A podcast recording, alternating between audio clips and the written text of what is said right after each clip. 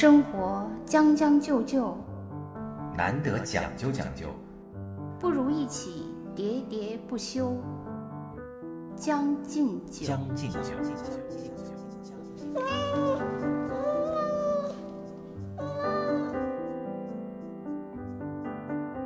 大家好，我是江山。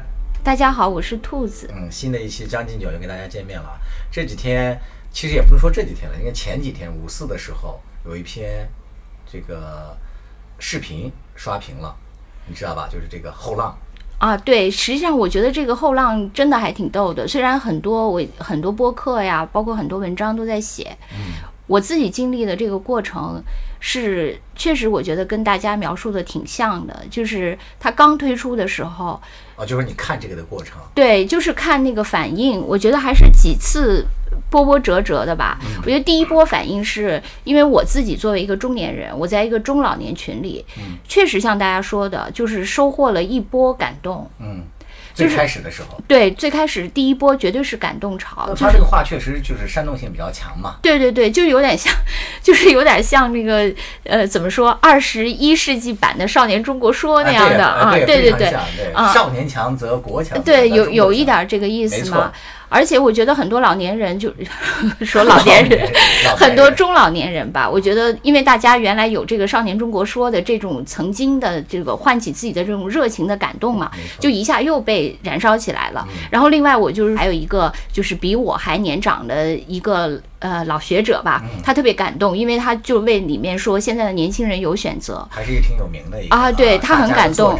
对对，他就觉得咱们就不说是谁了。对他，因为他觉得他自己年轻的时候，因为没有选择，嗯。他受到了深深的伤害，因此他觉得现在的年轻人可以有选择是多么多么的珍贵，他都为此就是眼含热泪。哇，我觉得这个对我觉得这个也是可以理解的。嗯，第一波感动之后的第二波反转是说，那些人说，其实这是一个投资者的，就是为了面向投资人的。嗯对，B 站为了面向投资人的一个资本的哎对对 一个运作，说你们那个叔叔阿姨们，你们都呃做会议了，大概是这个意思。其实人家只是面向资本的一次示好。对啊就是为了不是说要说给年轻人如何如何的，对对对，然后第三波就又紧接着马上杀到，就是年轻人说这这是什么？对，对所以就又在 B 站本身又出现了一些解构的嘛，猪一旦的飞浪，就是他要向那个本真的 B 站的一个回归嘛。对，九浪就各种这种鬼畜啊，各种就又开始了。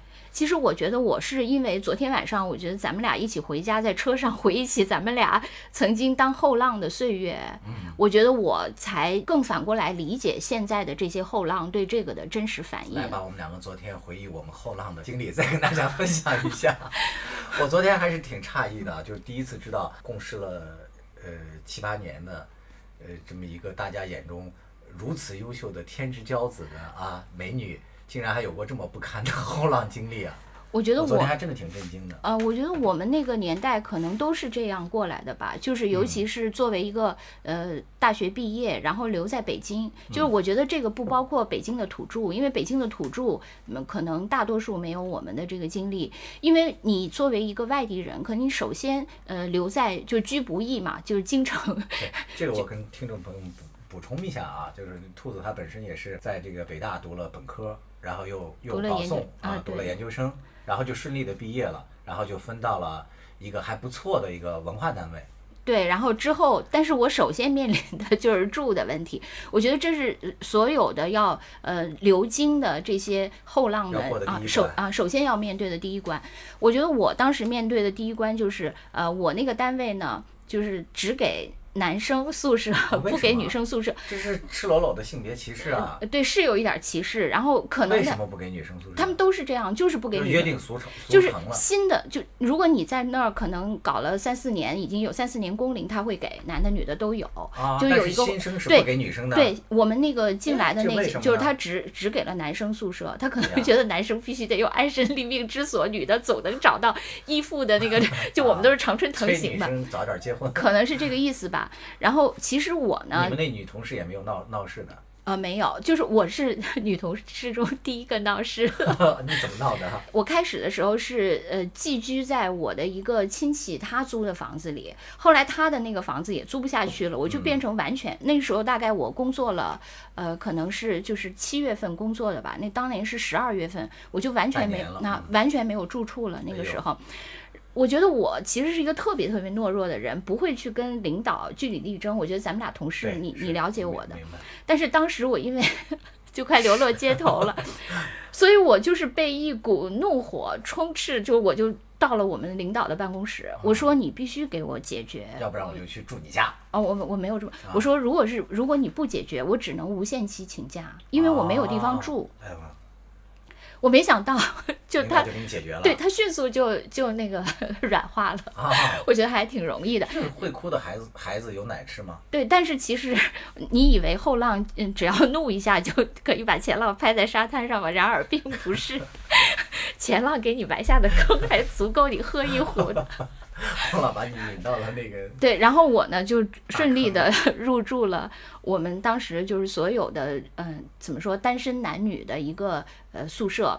哎这个可以啊。啊，这个宿舍呢其实很差，这个宿舍其实它地处的位置还北京特别黄金，就是翠微路嘛，就还北京挺、啊挺黄金的。对，就是离某些那个重要机构很近的一个，嗯 但是它却是一个繁华 所在的一个贫民窟，是一个原来我们单位呃就是储存一个叫什么书的仓库。啊。后来那个书的仓库废弃了，他就把二楼都改造成了一间一间的这个单身宿舍，啊呃，男女混居，然后筒子楼其实就是还有一有公共的卫生间、公共啊的浴室。那时候都是这样。对，但是呢，那个二楼已经住满了，啊然后他就把我扔到了废弃的一楼。废弃的一楼是特别糟糕的，是属于就是开门就是大街。哎呀，啊，开门就是大街也无所谓，嗯就是当时门窗上的玻璃都是碎的。哦，那你还得自己装我玻璃。啊，我真的是，我是我当时因为是真数九寒天，说起来像白毛女一样，数九寒天，我就就是搬到了那个，就从我亲戚家，就是拉着一一卡车的我的什么破破烂烂，就到了这个地方，然后进去我发现门窗 都是破的，先收拾。我就是用真的是用报纸先糊上哎呦我的天，一个女孩子。啊，然后那个房间真的特别特别脏当时，是自己住吗？是啊，因为你晚上敢睡觉吗？那那怎么办？啊那怎么办？然后当时这个房间就是脏到我，就是因为它已经是很久很久没有，就是尘埃可以说是厚厚的，都是。不能靠你呃清扫一下，都是要用那个簸箕簸箕 簸箕把垃圾铲出去，然后我就几千年历史的尘埃。对对对，然后就在那儿就是住下了，然后住下以后，他就是陆陆续续又发生了很多事情。不过我我也说还是挺奢华的，因为我在北京，北京所有的这些地方都是有暖气的，我也住上了有暖气的房间。但是呢，这个暖气呢，它中间在我某一天上班的时候就爆炸了，然后爆炸了 之后呢，它就因为暖气里有那个防冻液嘛，然后就是蓝色的。在家吗？我不在家，哦就是我晚上回家看到的这个。也不能说还好，也 也也挺不好的。对，挺不好。然后它就污染了我所有的那些书、床，还有我的衣服。哎我我的那些藏书至今还保留着那个蓝色的那个喷的水的呃印记嘛，因为我最多的藏书就是我在大学的时候留下的。对对对，就是后浪的印记，对浪迹。真的，而且是蓝色的后浪，呃，前浪拍给我的。对我，我在那儿就是，我觉得还真的是度过了我挺艰难的一段生涯吧。后来我离开了那个单位，也是因为我特别急于摆脱我当时的生活。然后我为了摆脱我窘迫的居住环境，我就呃去了，我当时就选择了去驻外。啊就迅速我由一个那个特别差的居住环境，变成了住进了一个 五百平米的别墅。妈一个人住吗？啊，不是就就啊，对，当时那个机构嘛，就是。对一个五百平米的 别墅，还挺奢华的。然后对前那你适应得了吗？适应不了，就是把所有的书都平摊在地板上，就是你会不落着咱。就是你会发现，就是当一个后浪其实突然住进了一个别墅，其实也是很不适应的。虽然啊说他住进一个废弃的那个藏书的仓库也不适应，但是他住进别墅也不适应。住进别墅的不适应就是在于，我发现当你没有那个财力的时候，其实你是不配拥有一个大房子的。因为我发现啊，就是如果你住一个五百平米的别墅，嗯你没有就是怎么说没有家政，呃，啊，你其实是没法你就是家政呃了，你你 hold 不住一个这个别墅。还有包括这个维修费用啊什么的对他，他没没有办法，就是比如说我们后院是有游泳池的，但是你你知道，你想那个清理一个游泳池，就是你想 碧波荡漾，没那么简单的一个。月有 有一次，对所以后来我们的游泳池，我在那儿待了两年多吧，我们游泳池 从来都是积落叶的，从来没有有过水。变成了那个对，化让粪池，就是包括打打扫卫生都很难。嗯，可以因为想象，啊、因为你其实你你当你不是那个阶层，你住一个别墅其实是挺痛苦的，就是不匹配嘛。后来我结束了那个两年多的任期以后，我那个回到北京，然后那个时候我们就是拥有了另外一个筒子楼里的一 一个房间。哇，当时，人生真是这个波峰波谷，但是跌宕起伏啊！那那个那个房间大概十六平米吧，啊可是我觉得特别特别好，比我住我我从这个五百平米的别墅到这个十六平米的筒子楼，我一点儿这种就是怎么说这种不适感都没有。依然是宿舍吗？呃，是宿舍，就筒子楼自己，买下来的是吧？筒子楼嘛哎对啊。但是我觉得我能在北京拥有一个属于我自己的房间，这个个小窝，啊，我觉得简直太幸福了。是的，所以我完全没有不适感我迅速就投入了非常适合我这个后浪的十六米的十六平米的宿舍。嗯，你回顾你当年是后浪的这个历程，你现在怎么看你自己的这段经历呢？所以我我我理解 B 站的那些呃，我我现在得称为人家是孩子们 对，baby 的反应，宝宝们，嗯，因为我包括我自己在现实生活中接触的很多呃九零后、零零后，我觉得大家首先都面临的这个居大不易的问题是，就。呃，这个是我觉得很多人首先面临的，然后就是你在各种工作之间辗转腾挪，然后你由一个学生怎么适应，呃，就是跟到社会上跟别人相处，然后面临的所有所有的问题，我觉得这个可能才是更真实的后浪的处境。是的，我昨天听你讲的时候，我觉得我我开始其实还挺那个，就是自我怜悯，觉得自己呃就是挺挺波折的。但是我听你讲，我觉得你作为一个后浪的挣扎，可能比我更典型。还要凄惨，对，更典型。我就觉得，其实作为一个你现在，因为我们很羡慕青春到现在这个年龄，但是你知道，就是每个人的青春其实是很残酷的。是的，就在那个里面，你你你拥有的除了青春，就大多数人啊，不不包括少数人，大多数人除了青春，其实一无所有。是的，就是现在不是很流行一句话嘛，就说成年人的世界里没有容易两个字，但同样呢，就是套用在后浪的身上，可能就是没有人的青春是不残酷的，真的是这样，因为。其实青春最重要的一个问题是你自己要社会化，你从原来的一个你不需要承担太太多社会责任的人，你要转化成你要身上要承担起来这些，不论是你家庭的这个责任，还有在社会上的一些责任，你都要逐渐把这个生活的重担给挑起来了。那在这个转化过程中，就是形象的比喻啊，一个从来没有干过农活的人，他先去农田里干活，他把那个担子挑在肩上，他头几天不可能这个肩上不磨出血泡来的，是吧？对对，这确实是一个隐喻。对，是的，人也是这样的。生活有点上头，日子出包浆，一再将就的活着，总有讲究的念想。将进酒，不打烊。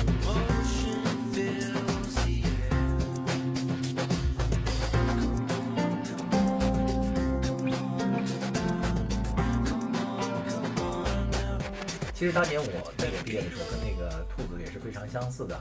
然后我当时可能在临近毕业的时候，突然意识到，啊、我应该有一个更好的一个学历，所以我就想那个继续深造嘛。就恰巧那个学校就是给我保送到了那个呃另外一所不错不错的学校，但是由于呢我们地处偏远，这个沟通过程中又出了问题，最后导致的我这个保送呢又没有成功，不成功倒也罢了呢，然后这个学校呢就要强行让我留校，就是说你既然你要享受我们这个呃保送的，那你就得回来给我们服务两年，就是当两年老师。那我当时就签了这个协议嘛，没想到这学校也没有联系 联系成，但是我还得履约，所以我们当时住的那个学生的呃老师的宿舍啊，比你们那个要差多了，就是差到就我都不敢进去。后来就是我们宿舍里当时住了三个人嘛，其中还有一个经早我两年毕业的一个学长嘛，就另外一个学长就是已经不住我们宿舍了。我当时还挺高兴的，说哎呀这个宿舍三个人就只有两个人住。我后来才知道另外一个学长为什么不住了。是因为这个住在这个屋里的学长和他的女朋友已经霸占了这个屋，那你说我怎么住嘛，对吧？当时呢，我还有一个同学，他你应该也带个女朋友来，你们我互霸我，没有女朋友，当时就很后悔带个，男朋友对我就带了我的男朋友，其实就是我的一个大学同学嘛。他当时因为是没有找到那个工作，就暂时就是住在我那儿。然后住在我那儿，我俩呢，那也不能在这个宿舍里，我们四个人，对吧？一起 play。一起不，那只有这个有这个不利于同事团结嘛，尤其我还是个新人，所以最后我就带着我这个同学就住到了我们教研室。我们的教研室呢，当初是一个破旧的，就苏联留下来的一个那种老楼嘛，非常破旧，那个破旧程度感觉就是还曾经出过一个笑话，就是我们当年读书的时候也是在这个楼里嘛，曾经有个笑话就讲说我们那个系里头有一个老师在讲课的时候从二楼 跌落到了一楼，就这个木板塌了，老师就就从那个讲台上哐的一下就掉到了一楼，这个钱浪真的被拍死在了沙，滩上。钱浪被啊没有拍死，就啊拍就伤的挺重。啊，后来我就跟我这个嗯同学就住在这个，当时有个管理规定，还不能在那个教研室留宿，啊对吧？所以我们还只能每天晚上让别人从外面把门儿给我们锁上，啊我们两个就瑟缩在那个角落里，就把被褥从那个橱柜里拿出来铺上，就那样熬过了大概半年嘛。但是当时其实呃，就是变相的也促进了我的一个就是勤奋和积极学习的决心嘛。哎我发现一定要好好学习。我发现我们俩都是这样。我当时是因为我之所以去驻外，是因为我实在受不了那个 仓库。我也是你也是，就我们我我当时就是我说那我自己一定要那个玩了命的。当时我记得，因为我当时还还要代课嘛，给学生上课，大概一天也就睡个呃四个小时这样，然后业余的时间就是自己学习嘛。我当时为了提醒自己那个呃提神嘛，让自己学习，当时我就抽烟。然后抽烟呢，就是因为你困了之后就抽烟，连续我我一天晚上大概一包烟嘛，当时就是抽烟的话，就是你夹在手里，就是悬梁刺股，嗯嗯，你当时如果你走神了或者困了，那个烟有时候会烫到你，就真的到了那个程度。所以最后你是你是烟刺股，我当时考的还可以，后来就就顺利的考上了那个研究生嘛，也算是摆脱了这个。所以其实说起来，当然了，你上了研究生之后也未必就怎么呃比别人更好了。虽然说你的可能我就从当时地处那个西北一隅的一个小地方吧，就是说到了一个呃首都到北京来了。只是，但是呢，你到了首都来，面临的问题是和你同时那个涌现出来的这个浪，那就更多了，竞争就更激烈，对吧？嗯那就是后话，那那是竞争那就更激烈了，对，也不容易。所以我就是说，痛苦也算给人以回报吧，因为他当你不能 忍受它的时候，你就要试图改变嘛，就他提供了你改变的动力吧。对，这个刚才我和兔子我们两个分享了我们两个的这个当年作为后浪的经历的时候啊，可能那个很多网友以为我们要说，呃，应和现在的这样的一个说法，就是 B 站的这个后浪之说是有点粉饰太平，是年轻人活得很不容易，哪有什么时间来什么享受自己的兴趣或者怎么样？其实不是的，我们两个是想说的，每一代人呢，他都会经历过这样的一个痛苦的一个过程。但是呢，这不意味着你自己就沉浸在痛苦当中就不能自拔了，这不是我们想说的。对，其实我觉得呢，可能就是呃，经常这个代际之间的比较，其实你就会发现，那个人生总是平衡的。嗯，就像我我我记得那个就是。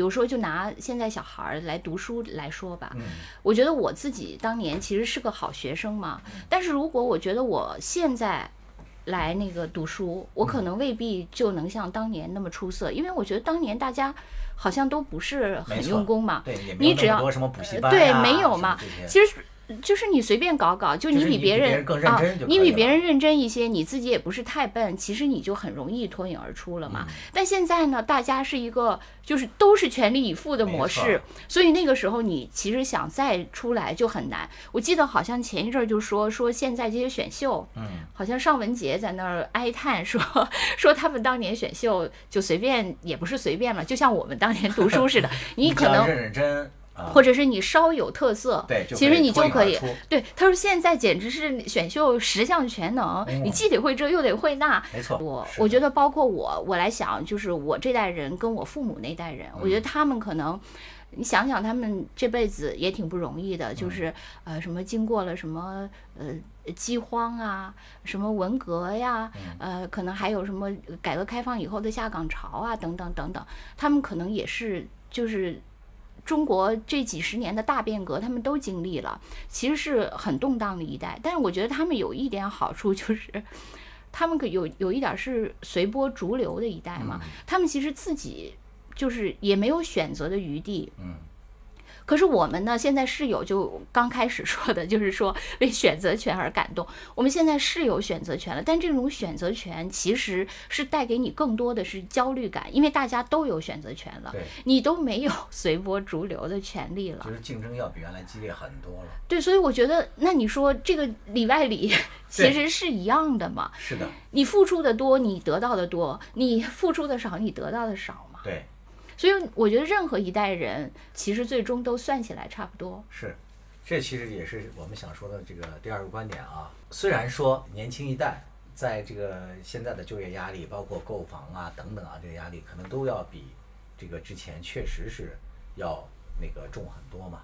但是呢，就是这批后浪他们所面临的呃选择权，是真的前面多少代人都求之不得的。呃，我我也不太那个赞成，就是完全反对后浪这么一篇啊文章，说他们不理解这个年轻人的这些什么切肤之痛啊，呃，还有就说粉饰太平啊等等这种话啊，我我还是不是太赞成的。对，而且我就觉得我们俩好像这两天 还讨论了一个话题嘛，就是那个 timing 问题嘛。因为有人说说六零后、七零后是最幸运的一代人。啊，这是针对比如说买房啊什么这对，买房，还有就是说中国的这个上升期，就是你正好是同步了中国的这个上升期。但是那个昨天我们还开玩笑嘛，就是因为我们的这个 timing 的这个额度，在我们出生的时候就用光了。对，相当于你赶上了这一波上升潮，一下子就用光了。对，但但是我们在人生中，我们俩因为比对了一下嘛，发现我们在各种后来人生际遇中的那些呃，就是各种幸运的抽奖和人生大奖都没有，再也没有得到过了。就没有什么人生中意外的惊喜了，可能就是因为在出生的时候用光了这个额度嘛，所以每个人可能都是平衡的，嗯，就是你，你比如说，我觉得六零后、七零后，大家都觉得其实主要是买房和这个整个中中国上升的趋势，但是实际上也有一个。你开有一个完美的开头，但是可能有一个悲惨的结局。对于六零后、七零后，马上面临的可能是中国，比如说我们老了以后，中国社保 可能就没那么管用了。是的，你比如说我们父母这一辈，他们当年其实是没有交过社保的，嗯但是呢，他们可以享受社保，因为是由我们这些人在在支撑这个嘛。但是由于整个人口的变化，包括社保支出等等各种变化嘛。我们这些人老了以后，可能社保不足以支撑我们。虽然我们有了好的开头，但是没有好的结局，所以也平衡。就像我们之前在节目里面说过的那个一一句话嘛，就说你个性的这个特征可能总是大于一个一个共性的这个。对对，首先是个性，其次才是共性嘛。对，同样这个也套用到每个人身上嘛，就是可能一代人他或者是或许有共同面对的命运，但是这一代人里面他总有一些会不错，或者说会比较出格的啊。我觉得可能其实大家与其感慨说那个这一代生存的有多不易啊，不如说看自己有没有可能去做那个就是不太一样的小浪花儿。对我昨天，其实你给我讲你自己的这个经历，就是怎么从西北一步步到北京，又从北京一步步到今天，我就觉得人生真的，如果是个升级打怪，就是你每一级都不能失手，对，你就要一直一直一直特别谨慎的，就是越过每一个坑，然后每一次跃升都能确保它的成功，你才能在人生胜利组勉强有一个位置。我其实还是好难。是啊，挺难的。但是，嗯，话说回来，可能就没有人的人生是容易的，对吧？你觉得有吗？可能有吧，还是少数。对，咱们没有遇到过。啊，但是我我相信，他们可能也许这这辈子的额度比较好，提前用了前后的几辈子额度。我，你刚才说到那个医生在升级在打怪嘛，就一步步走出来。其实我还没跟你讲更多呢，我还更不容易呢。就比如说，比如说我其实出生在的地方是中国的西北最角落，就是鸡尾巴尖儿那个嘛，嗯，就是边境线嘛。首先我们那个是在那个新疆那个生产建设兵团。整个的生产那个建设兵团，我们那个年级里，一个年级啊，比如说是上中学的时候，可能假设说有二百人吧，这二百个人可能只有三个人能够考上大学。啊。对，就不是说什么二幺幺那个九幺五什么什么呃，不是九九九九什么二二九五八九五八九幺九幺五是一个公公交车吧？对，二幺幺是九八五还是九九八九八五？九五八是我们门口的一个公交车。咱俩都是。暴露了我们的阶层，就是二幺幺还是那个九五八啊？就是只要能考上大学啊，九八五就能考上这个大学就很不容易了。所以我当年能够就是稀里糊涂的就考上了，就很不容易了。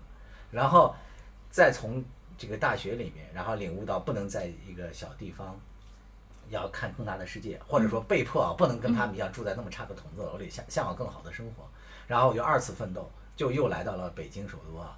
然后有幸能和您这样的啊天之骄子共事。哎，我我觉得就是呃，以前有一个相声叫连中三元嘛，好像是这个人呢，其实就是稀里糊涂的成为了人生胜利组，就是每次都特别幸运的，呃，就是跻身到更高的阶层。但是实际上呢，我觉得。不可能，就但太那个概率太低了。其实呢，就是对于后浪来说，就是你必须敏锐的判断到趋势，然后马上跟进这个趋势，才能保持一直的胜利。对，就很多成功的人士，你去看他，他真的就是特别精准的把握到了，然后通过自己的努力才能，然后就又跟上了这个趋势。你说的这个恰恰是，不论你有没有跟上这个时代，或者是选择对了这个大的趋势。你的这个个人奋斗，就是对自己的严格的要求，是必须的、必要的条件，是一定要有的。这是我我想跟大家说的，就是你不奋斗，你离成功只会越来越远，根本没有一丝成功的可能。对，就是你奋斗了也不一定有可能，但不奋斗是绝对没有可能。没错，你奋斗了是也不一定能成功。所以连中三元的故事只能发生在相声里。对，所以其实就是又回到那个后浪这么一说嘛，呃，不要因为我们自己经历了一些啊苦难，或者说一些不容易的一一个境境地嘛，就开始怀疑这个。嗯，而且我觉得努力还是有回报的，嗯，虽然这个回报可能会来得很慢。对的，就说大家如果去闲鱼上搜搜这个。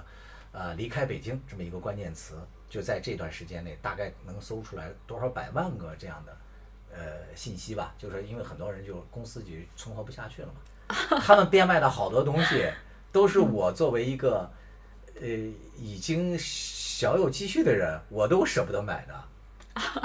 就有些东西就算是奢侈品了。你比如说，我竟然还搜搜到了那个戴森的 吹风机，你懂吧？一个吹风机两千多的这种，也有人在变卖啊。这个是不是可以证明他们生活质量很高？但是我觉得这个最逗的一点是，是一个前浪在搜后浪的奢侈品，最后接盘的是前浪。那说明了什么呢？特别想前浪把后浪给挡回到了这个。就就像现在疫情期间，人家比中美说为什么中国人呃抗抗疫的这个耐受力强，中国人有储蓄，而且中国人有储蓄嘛，啊，是吧？那个美国人因为他是寅吃卯粮嘛，他没有储蓄。其实我一直觉得，就是说你能寅吃卯粮，就或或者说像现在的后浪，他可以提前消费戴森或怎样，他其实还是因为他自己有一种信心嘛。嗯，站在更宏大的角度想，这可能确实是。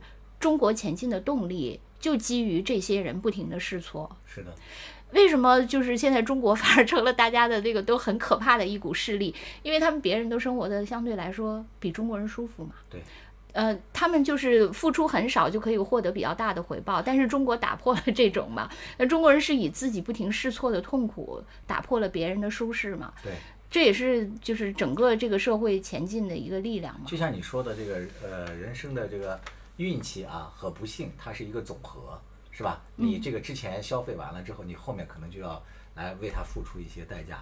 其实包括人生的这个苦和甜，也基本上是一个总和。你如果能提前或者说啊多那个做一些储备，多奋斗，那你可能之后能享受的甜或者果实也会多一些。对，其实特别典型的一个，我记得当年上大学的时候看余华的小说，就是有叫《呼喊与细雨》，有叫《在细雨中呼喊》嘛。他是讲那个少年的成长的这种经历嘛。其中 它里面有一个比喻，就是那个少年他刚学会了那个。那种事情以后，对他不可言说的事情以后，他就每天都在，每天晚上都在试。然后之后就，对，然后试试他就很害怕，因为他，呃，对，很害怕。哎，对对对，我现在才发现应该念害怕，很害怕。嗯，因为他一个朋友告诉他说，人生你这个啊，你这个一个男人的量 就是一个暖水瓶。嗯。这个就是一个暖水瓶的量，如果你用完了就没有额度了。他告诉他这个以后呢，不能促使他停止这个行为，而是让他不停的试他的暖水瓶里还有没有存货。他特别怕，因为他只有试，他才知道他的暖水瓶到底有没有到光。这波车开的好，来来不及，来不及刹车，刹车了。可以在片尾曲中渐渐带去。对，实际上我我又想那个来引用自己的经历啊，就是咱们就是这是中国人的你的暖水瓶经历吗啊，不不不不是暖水瓶，我那个买房的经历，放暖水瓶的房子的经历，就是呃我在年轻的时候啊，其实我我真的是有在这个呃下着大雪的晚上就被这个房东紧急给呃赶走的经历。哎，为什么咱们都是发生在冬天无家可归？这个情景好卖火柴的小女孩，就是 特别特别 match。其实平时也有过被赶走吧，只是说那个那一幕特别有戏剧的张力，所以就牢牢的印记在我们脑海中了。我真的是在我记得那天搬家的时候，就是鹅毛大雪，最后大家就是连夜搬走，下着大雪，我那一幕我记印象非常深刻。所以不是说只有这代人啊才经历过，其实哪代人可能都有过。哦，对，我想起来了，我一个我的老领导，他有类似的经历。这个人也是一个央媒，现在还是颇有身份的一个人。啊，他当年也是，他好像是去参加一个什么活动，然后就是回来晚了，就是返返回到你们广院附近那个时候。结果呢？呃，他被那个警察拦下了，就就是不能再走了，还被检查身份。最后他只好被迫在大桥下面跟那些流浪者一起度过了一夜，然后病倒了一个礼拜。然后在那个一个礼拜过程中，他就觉得就好像像红与黑中的于连或怎样，他就觉得他必须重新做人，摆脱这样屈辱的人生。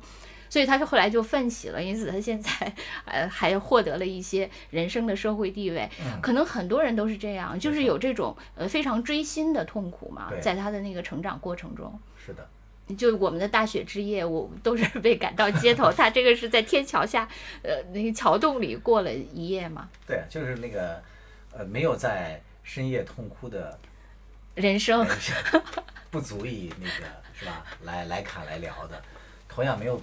在那个大雪之夜睡过桥洞的，呃，前浪，也不足以有这个精力来跟那个后浪分享一些。不是前浪，其实后浪的那篇视频啊，我们感觉还是充满了前辈的这种真诚的祝福的。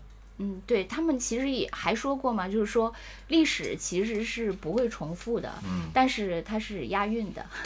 我觉得就是跟前浪和后浪说的这个事情也是一样的。其实每一个大家都有各自的痛苦嘛，对，这个我们在不停的前进中，前后浪也在押韵着，我们都有各自的辛酸，彼此其实都是前进中的一个浪花而已。是的，所以那些。呃，离开北京，拍卖了戴森，还有啊，一家的小方桌的朋友们，我觉得也不要气馁啊，就是可能也不要把这个你自己暂时遇到的这些困难都归咎于时代的之错啊。其实哪个时代都有它的那个巨大的宏大的主题嘛。那在这个主题之下，我们怎么能够选择呃一个合适的势？你你刚才讲的，选择一个对的趋势，要趁势。对，然后再怎么付出自己的努力，这个才能成就你自己的人生。对，还有任何现阶段都只是一个逗号。是的，只有人生结束的时候才是句号，所以永远不要以为现在就是停止。嗯，不要把自己当成是被动的后浪的一朵那个无辜的小浪花啊！终有一天你也会成为可以，好像这么说好像我们成功了一样，坐在这里告诫后浪。因为我们也是在人生的某一个逗号里嘛。对对。还有说不完的话，风催着我们出发，把笑和泪都留下，留在这一年的夏。对于未来的想法，有太多疑问没有回答。关于面包和理想，还有平凡和伟大。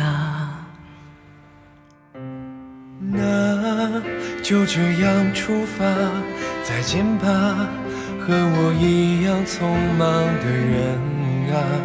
你们的歌声在遥远的路上轻轻回响。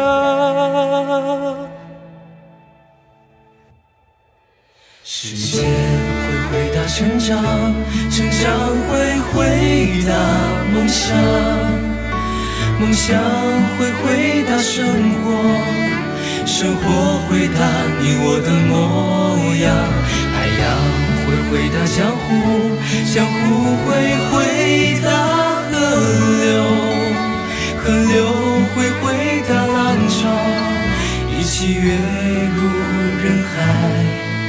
做一朵奔涌的浪花。